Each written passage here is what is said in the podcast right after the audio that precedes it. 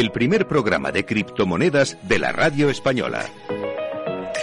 Bueno, pues con buena música ya estamos por aquí de nuevo para vivir. Yo creo que va a ser uno de los momentos cumbres de la historia de, de Cripto Capital. Mira, cuando justo están sonando las señales horarias, son justo las once y media, o sea que lo tenemos clavado y tenemos con nosotros al gran Fourier. Ha hecho un pedazo de análisis, un pedazo de documento que, bueno, me parece una barbaridad. Antes de nada, le quiero darle enhorabuena, le quiero dar paso. Buenas noches, Fourier. Y cuéntanos, a ver, ¿qué es el indicador Bernardos? Déjanos a todos estupefactos. Buenas noches, un placer. Perfecto. ¿Me bien, chicos? Muy bien. Perfecto, muchas gracias eh, por estar por aquí.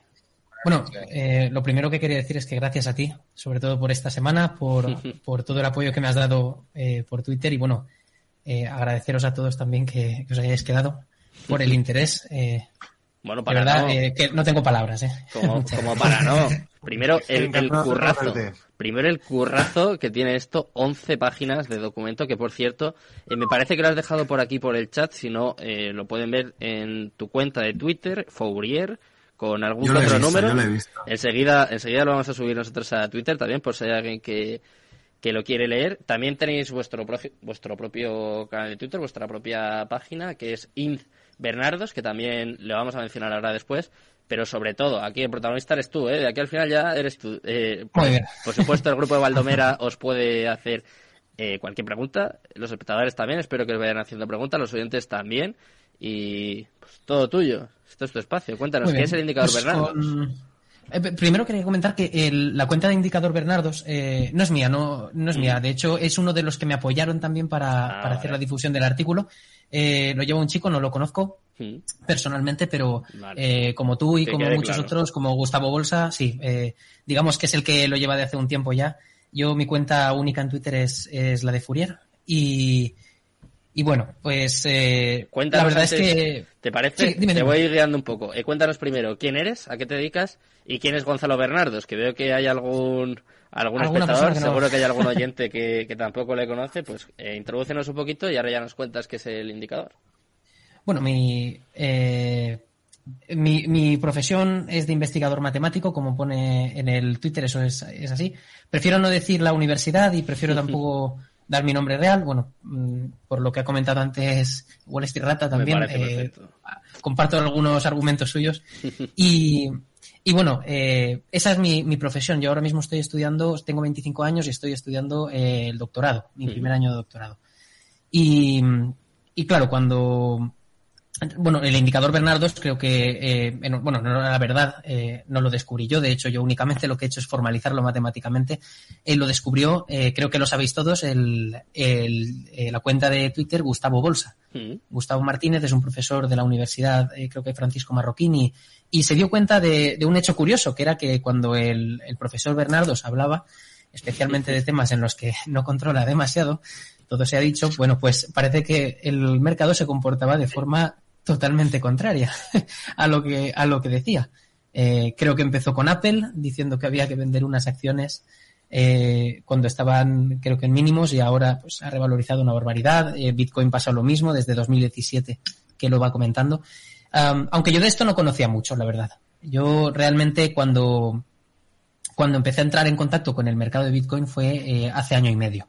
Eh, y eh, intenté aproximarme a él y en, el artículo lo cuento un poquito, pero eh, lo cuento en la parte de introducción. Intenté aproximarme a él por la parte que yo controlaba, que es la parte, digamos, más técnica, entender bien cómo funciona el algoritmo, cómo funciona la moneda. Por supuesto, una vez eh, conoces esto, te interesas por la parte más de la filosofía eh, económica que tiene detrás la moneda. Que esto creo que lo habéis expuesto muy bien en la tertulia todos vosotros. Y, y no tengo nada más que añadir. De hecho, eh, sabéis eh, mil veces más que yo sobre esto, ¿no? Y, y mi parte, digamos, más, más, eh, la que estoy más verde o en la que no conozco prácticamente nada, es en la de mercados. En la de cómo funciona el mercado financiero. Ahí soy totalmente lego en la materia. Eh, y me sorprendió mucho cuando eh, hice precisamente este, eh, bueno, antes de tener la idea de este artículo, pues yo creo que como todos un poco cuando eh, intentamos eh, entrar en algo que no conocemos, pues nos queremos informar. Y uno de los puntos de información pues son las redes sociales, buscar a personas a través de ahí para que, que sean de referencia. Y nos encontramos, bueno, yo por lo menos me encontré, y esto me llamó mucho, mucho la atención, y creo que también lo habéis comentado antes, que mucha gente habla y realmente no conoce. Pero habla de una forma muy taxativa, muy tajante, muy, muy estricta y da a entender como que sabe. Entonces a mí me, sorprendió mucho esta conducta, este comportamiento. Personas que eh, aparentemente veías y decías, bueno, a, nivel técnico no entendían cómo funciona Bitcoin, o a lo mejor pues estaban hablando por, de lo que otros decían, pero ellos no, se notaba que no entendían y veías ahí esa, esa falta de conocimiento, ¿no? Hmm. Eso, digamos, es lo que me motivó en parte a, y bueno, cuando llegué al indicador Bernardo es lo que me motivó a esto, ¿no? Vale. Y sigue, sigue. Cuéntanos qué es el indicador Bernardos. A ver. Bueno, ¿qué es eh, si quieres te, voy comentando un poquito, eh, un poquito cronológicamente la historia. Yo creo que es más entretenido así. Vale. Y creo que os va a gustar a todos más. Venga. Eh, bueno, resulta que con el tema del indicador Bernardos, obviamente está la broma, ¿no? Pero cuando de repente veo que, que, ocurre esto, digo, bueno, pues no sería para nada descabellado intentar hacer un estudio científico, ¿no? Eh, los, científicos, para que nos entendamos un poco, eh, lo, que, lo que intentamos hacer es intentar entender cómo funciona la realidad del mundo, nos guste o no nos guste. Que eso es importante, porque normalmente eh, todas las personas partimos por ideología de ciertas hipótesis, de ciertas ideas ¿no? preconcebidas, pero el método científico se basa en hacer una observación de algo que está ocurriendo e intentar luego plantear las hipótesis e intentar verificarlas mediante experimentos. Esto sería el proceso natural en ciencia, ¿no? Pero hay que ser honestos, hay que ser muy honestos y, intentar describir eh, eso, la realidad del mundo, nos guste o no. Y con el indicador Bernardos, pues eh, pasa lo siguiente. Cuando, cuando comienzo a hacer el estudio, eh, digo, bueno, hay una evidencia muy clara. Bitcoin lleva subiendo desde que, se, que se implementó en 2009. La tendencia, como todos sabemos aquí, es alcista a largo plazo vemos que, es alcista, no, no, hay, no hay duda. Y, es alcista por seguramente una serie de fundamentales, una serie de cuestiones que, subyacen ¿no? y que justifican eso. Hmm. Sin embargo, eh, resulta que hay una persona, como eh, un perfil de personas, un, que son, eh, pues como el señor, el señor Bernardos, que resulta que han estado negando la evidencia 13 años de eh, precisamente esto de que eh, un activo es alcista, sin tener en cuenta las preferencias de los usuarios que, que, en el libre mercado dicen, oiga, yo le doy este valor. Y el valor de Bitcoin es el valor de Bitcoin por, por lo que los usuarios le dan o por lo que potencialmente puede llegar o creen que puede llegar. Entonces, claro, cuando llegamos a este escenario y vemos que una persona ha estado negando, digo, bueno, ¿por qué ha estado negando esta persona esta evidencia? Y entonces ahí es cuando en el estudio, de hecho, si, si no te importa, eh, ¿puedo compartir pantalla y lo vemos? Sí, por supuesto. Muy bien. Mucho eh, mejor. Bueno, y seguramente los, espectadores estarán, algunos tendrán a mano el, artículo. Hmm. Pues en la introducción intento hacer una justificación de todo esto. Voy a compartirla. A ver, un momentito. Hmm. Y te lo comparto. Aquí. Yo lo tengo abierto también, ¿eh? Vale, vale, perfecto. Bueno, eh... Dale, dale, no, no, no te preocupes. ¿Sabes? Vale, vale, perfecto. Sí, ahí, ahí, está, ya lo veo. Ya vemos la pantalla. Vale, genial. Si hay algún oyente que nos está escuchando y quiere verlo, pues ya sabe que se pase al canal de Twitch, arroba Capital Radio B, y ahí tendrá con nosotros pues este pedazo de documento, más de 11 páginas, de un currazo impresionante que mira, espera, te lo voy a poner mejor para que se vea. Ahí estamos, mejor todavía. Bueno, no se, merece tanto, no, creo que haya sido tanto, tanto de trabajo, de hecho, lo he disfrutado mucho y, yo creo que por eso se me ha pasado bastante rápido cuando lo dice. Claro. Eh, pero digamos la parte de la parte de la introducción, yo, yo he intentado hacer un artículo para que eh, digamos, eh, no meterme en, cuestiones técnicas si no es estrictamente necesario, para que eh, cuando se lea, se lea bastante, bastante ligero. Y, em, en, bueno, en la introducción, digamos, eh, me di cuenta, bueno, de cuando estaba desarrollándola, me di cuenta de que hay una serie de, problemas cuando, cuando intentamos entrar o conocer alguna tecnología nueva, algún mercado nuevo, que son las que comento aquí. Una de ellas es el punto de vista, desde el punto de vista tecnológico, tenemos el problema de que yo, si quiero entender cómo funciona el protocolo Bitcoin, eh, pues necesito conocer algo de programación, algo de criptografía, algo de cómo funcionan redes de computadores, para entender un poquito la base. Luego también tenemos la, parte, digamos, de la que eh, digo que iba más eh, y que voy más, más flojo, que es la parte financiera, es decir, cómo evoluciona el mercado. Es, un, el mercado es algo muy incierto, entonces necesito algo de conocimiento en finanzas, algo de conocimiento en análisis de mercados y claro, yo de esto, por ejemplo, no tengo tanto conocimiento. Y luego en la parte de la perspectiva económico-filosófica, pues ahí, eh, si quieres entender un poquito eh, cómo funciona la teoría monetaria de la que antes eh, estabais hablando, pues también necesitas leer y informarte. Y claro, me doy cuenta de que la mayor parte de las personas dominamos alguno de estos aspectos si lo llegamos a dominar. Y me di cuenta de que hay un gran grupo de personas que no dominan ninguno de estos dos campos. Y también lo habéis comentado antes en la tertulia y me ha parecido súper interesante. Eh, en la parte de lo que he llamado simpatizantes, o bueno, coloquialmente, o de la jerga Crypto Bros, ¿no? que serían aquellas personas ¿no? que, eh, digamos, entran en el mercado buscando rentabilidades altas y por supuesto también pues porque se lo ha recomendado a alguien, ¿no? Oye, este, este mercado puede ser súper interesante. También juega un papel muy importante eh, oír hablar mm, de palabras técnicas que uno no entiende pero que atraen mucho. Y comento aquí a pie de página que esto en la burbuja de las.com, hablando con personas que lo, que lo vivieron, parece que estaba también. Cuando decían HTML, web, internet, telefonía móvil, eso atraía muchísimo a inversores, a personas que estaban digamos, desvinculadas del mercado, que no entendían la tecnología que había detrás, pero que les sonaba bonito. Y eso hace también que una persona se meta ahí, ¿no? Y luego, entonces, encontramos un fenómeno social que es básicamente formar, que se, que se forman tribus. Cada uno, digamos, son diferentes equipos, ¿no? Tienes el, el, equipo Bitcoin, el equipo Cardano, el equipo Ethereum. Entonces, eh, entre las criptomonedas, ¿no? Y cada una tiene sus propiedades, tiene sus filosofías y entre ellos se tiran, digamos, muchas veces los trastos a la cabeza. Y piensan además que se irá to the moon siempre. Siempre, no va a caer nunca, ¿no? Es, uno de los argumentos. Luego tienes el perfil de tractor, que es, eh, digamos, donde entraría el indicador Bernardos o el indicador Shift, eh, que por cierto está en el anexo del artículo. Anda. por si alguien está en el anexo. De hecho, es una de las, ahora luego explicaré por qué lo puse, pero también es interesante. Y, y les llaman también en la jerga no coiners, es decir, personas que no conocen los criptoactivos, pero su crítica es básicamente que es una burbuja y que se va a ir a cero. Creo que de esto esta es más, familiarizado, ¿no, Sergio? Ahí tenemos que, se va a ir a cero. Sí, sí. Hmm. Y claro, eh, como son altamente volátiles también es una crítica, oiga, no hay ninguna regulación, además eh, sirven para todo tipo de estafas. Y entonces, claro, cuando empiezo a oír estos argumentos, desde la perspectiva de la filosofía científica, volviendo un poco a esto, eh, no sé si conocéis un poco al, hay un filósofo de la ciencia muy interesante que se llama Karl Popper y luego hay un sucesor de su tesis, que se llama Imre Lakatos, que son eh, dos filósofos de la ciencia, muy interesantes, por cierto, en los que te dicen, oiga, si usted quiere plantear una tesis científica, es decir, si usted quiere decir Bitcoin es una burbuja o Bitcoin se va a ir a la luna, eso no es una tesis científica, porque para que una tesis sea científica, lo primero tiene que ser falsable. Es decir, usted tiene que presentar las condiciones en las cuales usted estaría dispuesto a renunciar a esa idea. Es decir, dígame usted en qué condiciones cambiaría usted de opinión. Pues si Bitcoin llega a 100.000, por ejemplo, ya diré que no es otra cosa.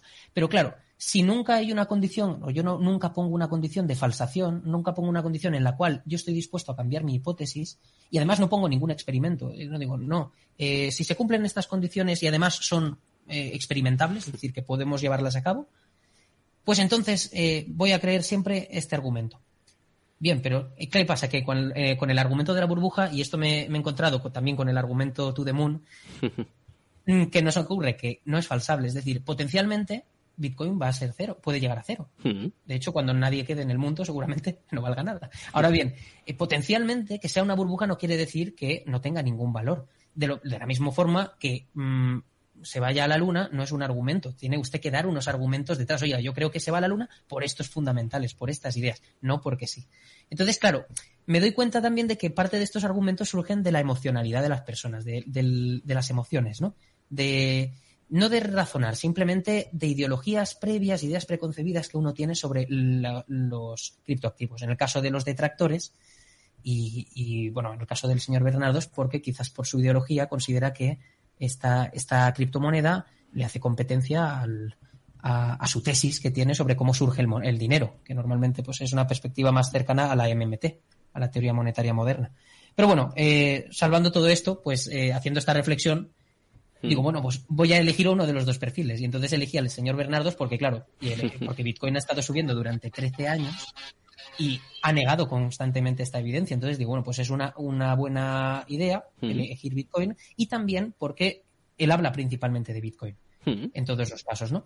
Y además también eh, veo que, bueno, Bitcoin, eh, como lleva más tiempo operando, también es una moneda que eh, cuando sube, normalmente las noticias que llegan al mercado son sobre Bitcoin, no son sobre Cardano, no son sobre Ethereum. Estas empiezan a sonar, pero no tanto. Entonces, Acapara la información un poco, ¿no? Eso es, eso es. Totalmente, totalmente. Y eh, de hecho es la idea, ¿no? Eh, entonces, una vez tenía, digamos, mi oiga, voy a ver esto cómo funciona, voy a ver si el indicador Bernardo realmente es como dicen, que cuando habla todo el mercado totalmente se gira. entonces empiezo a hacer el análisis y entonces digo, vale, ¿cómo definimos matemáticamente al indicador Bernardo? Y es una pregunta bastante interesante, ¿no? ¿Cómo analizo yo eh, los tweets de alguna forma? ¿Cómo analizo yo sus opiniones? Y entonces pensé, bueno, pues Twitter es una buena idea porque en el momento en que uno quiere dar una idea, quiere eh, digamos, reafirmarse en una idea. El señor Bernardos, cuando ve Bitcoin bajar, pues eh, seguramente querrá irse a Twitter a decirlo, o cualquier otra persona cuando eh, que sea, digamos, to the moon, cuando quiera, cuando vea a su moneda subir, se irá a Twitter para decir, oiga, tenía razón, ¿no? Para intentar reafirmar esas ideas que humanamente todos tenemos, pues digo, bueno, pues Twitter es una muy buena opción. Hmm. Y entonces digo, bueno, pues es perfecta. Además, eh, los textos son cortitos y normalmente no hay, digamos, mucho pensamiento detrás. Hmm. Entonces, eh, o no hay una reflexión prolongada, no da pie a que podamos hacer debates largos, ¿no? Entonces digo, pues es una, una ocasión perfecta para, para verlo. Y simplemente, pues, eh, el resto, digamos, ya ya es intentar definir el indicador Bernardo. Oiga, ¿cómo defino? ¿Cómo defino esta función matemática? Entonces se me ocurrió usar lo que se llama en matemáticas el kernel density estimation. Mm. Esto básicamente es, eh, de hecho, miren, aquí lo tengo por aquí. Eh, voy a cambiar aquí de pantalla. Básicamente, eh, yo pinto la gráfica del precio mm. y hay unas líneas discontinuas que podrán ustedes ver aquí en la, en la gráfica, que son justamente cuando ha hablado el señor Bernardo, son los los eventos, ¿no? Eh, entonces, la función, digamos, de densidad de kernel, que ven aquí la, línea negra, es una función que lo que hace es, digamos, suavizar la concentración de tweets en determinadas zonas del espacio. Matemáticamente esto se escribe como una función matemática que sería o que tendría esta forma de aquí. Vale. Entonces, eh, esta función básicamente lo que hace es, bueno, pues coge cada tweet, le da una, una cosa que se llama una distribución gaussiana, una distribución normal, una montañita, digamos, y cuando hay montañitas acumuladas en una zona muy concreta, eh, la suma de todas estas montañitas es una montaña más grande. Entonces, pues la, de alguna forma te mide la concentración y te permite suavizar esa, esa, digamos, esos tweets que eran discretos, ¿no? Que aparecían ahí como líneas eh, discontinuas, pues nos permite hacer una función, una línea continua en el tiempo y ver cómo, cómo va evolucionando. Obviamente, cuando el señor Bernardo hable mucho, esta montañita crecerá y de hecho coincide bastante bien en, bueno, es eh, precisamente por la definición, coincide bastante bien cuando vemos eh, grandes concentraciones de tweet, vemos picos del señor Bernardos. Esto, mm, programarlo no es muy difícil, es de hecho relativamente sencillo. Entonces, esto lo programé relativamente rápido y cuando lo programo y lo ejecuto veo esto de aquí, veo esta gráfica. Claro, esto me hizo cambiar bastantes cuestiones de las que yo pensaba. Todo el mundo pensaba, y creo que es porque hacían en el fondo cherry picking, cogían, eh, digamos, tweets hmm. puntuales, ¿no? Eh, lo que me hizo cambiar es el ver esta gráfica, el, el, ver que el señor Bernardo cuando habla no necesariamente habla en mínimos. Y hmm. de hecho, aquí lo podemos ver, hay puntos que incluso habla en la hmm. zona de caídas y aquí en la última caída que vemos también hay un gran pico. A lo mejor ha coincidido alguna vez un pico en una zona de mínimos, Hmm. Pero no tiene por qué, no tiene por qué. Y el señor Bernardo, como ven, viene hablando desde el año 2018, eh, ¿no? Entonces, en el artículo, básicamente, he cogido el intervalo del año 2018, desde, desde 2017, 2018 hasta, hasta el final, y también he cogido el periodo de la última subida, en el que Bitcoin, como ven, eh, bueno, como ya saben todos los que están aquí en el directo, oscila entre 30.000 y 60.000. Está oscilando en una banda entre 30.000 y 60.000, ¿no? ¿Por qué cojo esto? Porque aquí la actividad del indicador Bernardos es un poco más regular y diferente. Entonces, esto evita, digamos, introducir sesgos, ¿no? En, el, en la medición. Y entonces, una vez tenemos el indicador, pues simplemente es compararlo con el precio. Y la comparación con el precio, como ven, a mí me dejó bastante, digo, ostras, eh, el señor Bernardos no ocurre no, no, digamos, no, no habla justamente cuando caen las cosas. ¿Y esto por qué puede ser? Y entonces empecé a hacer otro tipo de análisis, una descomposición eh, en frecuencia de Fourier, que es una técnica bastante, bastante conocida para analizar las frecuencias de una señal, o hice también el cálculo de la derivada. Y entonces, cuando hago el cálculo de la derivada, me doy cuenta de algo interesantísimo. ¿Ustedes saben eh, lo que es la derivada o, o seguramente lo habrán oído alguna vez, ¿no? Algo sí, algo sí. algo sí. No soy matemático, pero algo sí, algo sabemos. A ver, cuéntame. Eh, la, derivada básicamente es. Em, matemáticamente se definiría voy a decir largo, ¿eh? Mm. La pendiente de la recta tangente a la curva en un punto. Esto es lo que nos enseñan en bachillerato cuando, cuando hacemos optimización de funciones. ¿Qué quiere decir todo esto? Quiere decir que si yo me voy al precio y de repente vemos que el precio está subiendo por algún motivo, aquí la pendiente de, me cojo un punto cualquiera de esta, línea de precio y, bueno, de estas velas, y veo que aquí la pendiente es bastante tocha, ¿no? Bastante fuerte. Aquí vemos que la línea suavizada de la, la línea verde, que es el precio suavizado, eh, pues veríamos que aquí tiene una pendiente mayor. Vemos que en las zonas de caída la pendiente es negativa. Y vemos que cuando estamos en máximos y en mínimos, la pendiente es cero. Para imaginarse la derivada, habría que imaginarse que yo pongo en cualquier punto de la línea verde una recta. Entonces veo la inclinación de esa recta y pues eso es la pendiente. Entonces miro la pendiente de esa recta, eso es la derivada. Entonces la derivada nos sirve mucho a los matemáticos para encontrar máximos y mínimos de funciones. Y, también, bueno, esto en bachillerato, cuando hacen análisis de funciones y demás, ahora que llegaba a selectividad, pues les piden, oiga, calcule de esta función los máximos y los mínimos. Pues se hace normalmente la derivada. Entonces, derivadas positivas indica que el precio está creciendo y derivadas negativas dice que el precio, indican que el precio está bajando. Mm. Entonces, el análisis de la derivada me mostró algo súper, súper interesante, que es esto de aquí. Esto, esta línea naranja sería la derivada, ¿no? La pendiente es positiva o negativa, tenemos que fijarnos en el eje naranja, digamos, y vemos que cuando la pendiente está por encima de cero, pues entonces la derivada sería positiva, es decir, que el precio está creciendo. Y cuando mm. la derivada está por abajo, es negativa, el precio está bajando. Bien, pues resulta que cuando la derivada es negativa, resulta que el indicador Bernardos parece que tiene una serie de picos en los mínimos de la derivada. Y esto es algo, es algo interesantísimo. ¿Por qué? Porque la derivada nos indica la tendencia del precio. Entonces, cuando de repente el precio, o el señor, indica, el señor Bernardos empieza a hablar en Twitter, resulta que la tendencia de este precio empieza a cambiar. Empieza a hacerse más positivo. Es decir, la pendiente puede seguir cayendo el precio, pero puede seguir cayendo con menos pendiente. Empieza a suavizarse, empieza a cambiar la tendencia, incluso empieza a subir, empieza a hacerse la derivada positiva. Entonces, este descubrimiento para mí fue espectacular. ¿Por qué? Porque refleja un comportamiento. Claro, aquí, aquí hay dos hipótesis, claro. Los, los más, eh, digamos, radicales dirán, oiga, es que el señor Bernardo se está influyendo en el precio de Bitcoin. Seguro que compra. ¿Cómo, cómo? Que seguro que compra, ¿no? Claro, claro, claro. este es muy listo y... seguramente está comprando a lo bestia, o, no lo sabemos. Debe de haber algún, algún factor así. No, no, eh, esta hipótesis, como todos sabemos, es muy rara. Es decir, es muy eh, extrema. ¿Por qué? Porque el señor Bernardos es una persona desvinculada del mercado y una persona solo en aislado no puede tener un impacto sobre el precio. Podríamos pensar quizás en Elon Musk, pero es una persona muy influyente que tiene, bueno, que sabemos que a la larga pues su, impacto dejará de ser tan fuerte en el precio. Pero la realidad es que eh, el señor Bernardos no influye en el precio de Bitcoin. Pero hay otra hipótesis que puede ser interesante. Como vemos, el comportamiento del señor Bernardos no es aleatorio. Si fuera aleatorio, encontraríamos que la función de kernel, digamos, la función del indicador Bernardos, estaría repartido más o menos, no habrían piquitos, estaría, no habrían mayores tasas de actividad en determinados puntos.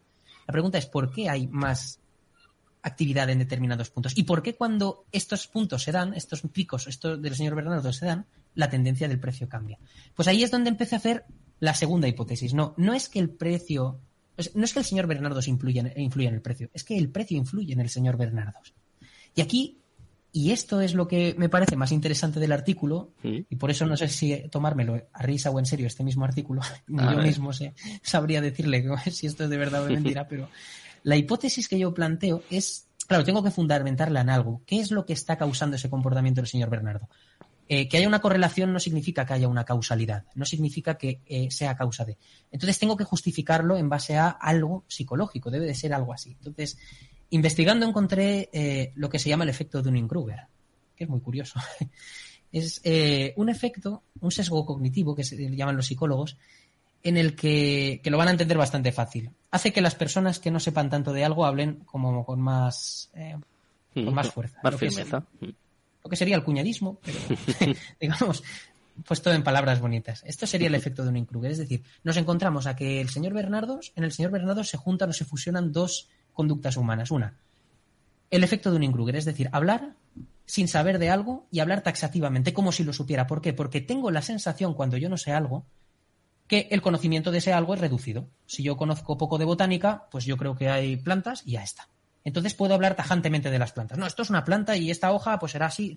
Y nos da una falsa seguridad de que controlamos el tema. A medida que profundizo en botánica, por poner el caso, o en el mercado de Bitcoin en este, veo todo lo que hay detrás. Entonces, el conocer tanto sobre ese mercado me hace ser prudente al hablar. Mm. Y de hecho, incluso a las personas que saben mucho subestiman muchas veces su capacidad de lo que saben.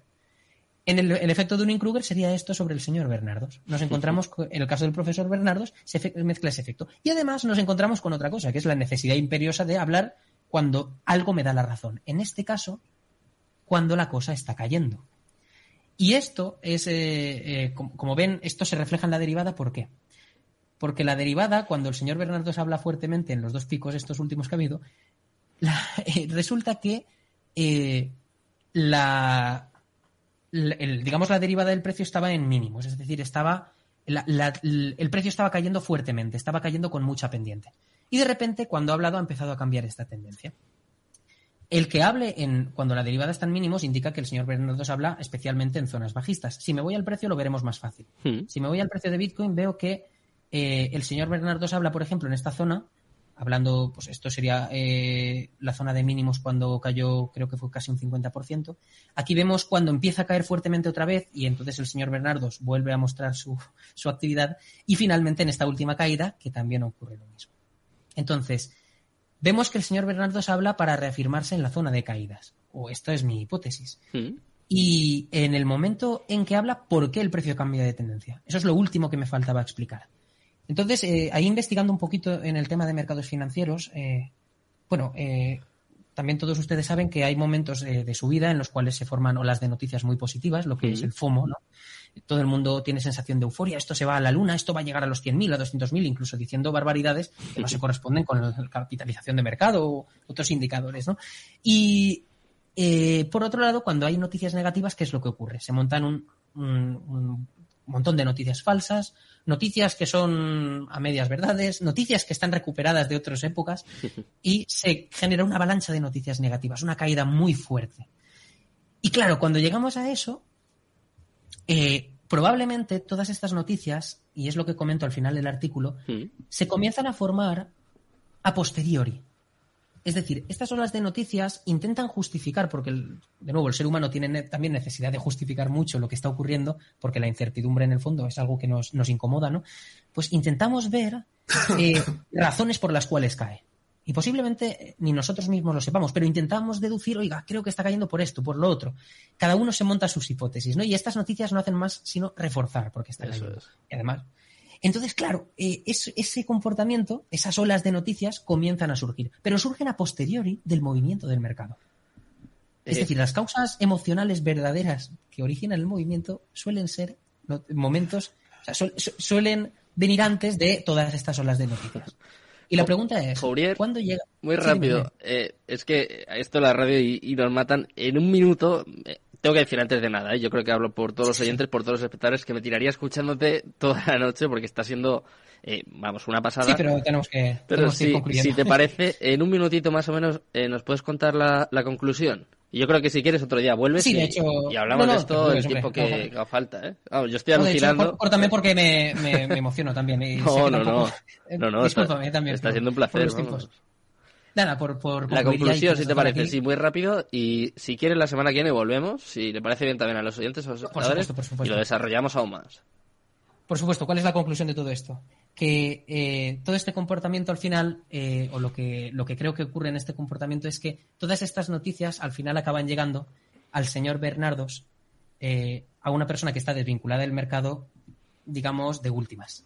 Acaban llegando ya al final. ¿Por qué? Porque todas estas noticias han calado ya en el mercado, esto se ha descontado del precio, probablemente, y cuando lleguen al señor Bernardos, que es una persona desvinculada, este señor está actuando en el fondo como detector de este paso de, esta ola de noticias hmm. y eh, cuando ya ha llegado a ello, pues posiblemente todo haya estado descontado ya, todas las malas noticias, incluso el, el food del mercado, pues esté descontado. Entonces ya comienza a suavizar el precio. Esta es la última, digamos, tesis que acabé poniendo en la conclusión hmm. y listo, no hay más. Eh, simplemente, la verdad es que lo hice por las risas, este, este, este artículo, pero luego empecé a aprender mucho sobre la conducta humana y fue genial. Y bueno, en cuanto al, señor Sith, si alguien quiere leer el anexo, eh, resulta que para intentar convalidar estas hipótesis busqué un perfil similar al del indicador Bernardo, pues, pero su, análogo estadounidense y aquí lo tienen. Pues los precios. Mm, Todo el que quiera verlo eh, lo tiene en el chat, luego lo vamos a poner también en Twitter. Eh, quiero dar las gracias a todos, muchas gracias Fourier, Wall Street, Rata, a todo Valdomera, Crypto, Mike Crypto. Muchas gracias a todos, muchas gracias a todos los oyentes y nada, que pasen muy buen fin de semana en Crypto Capital. Tu demon. Si mantienes la cabeza en su sitio, cuando a tu alrededor todos la pierden, si crees en ti mismo cuando otros dudan, el mundo del trading es tuyo. Trading 24 horas, un sinfín de oportunidades. Cuando ves la oportunidad, IG.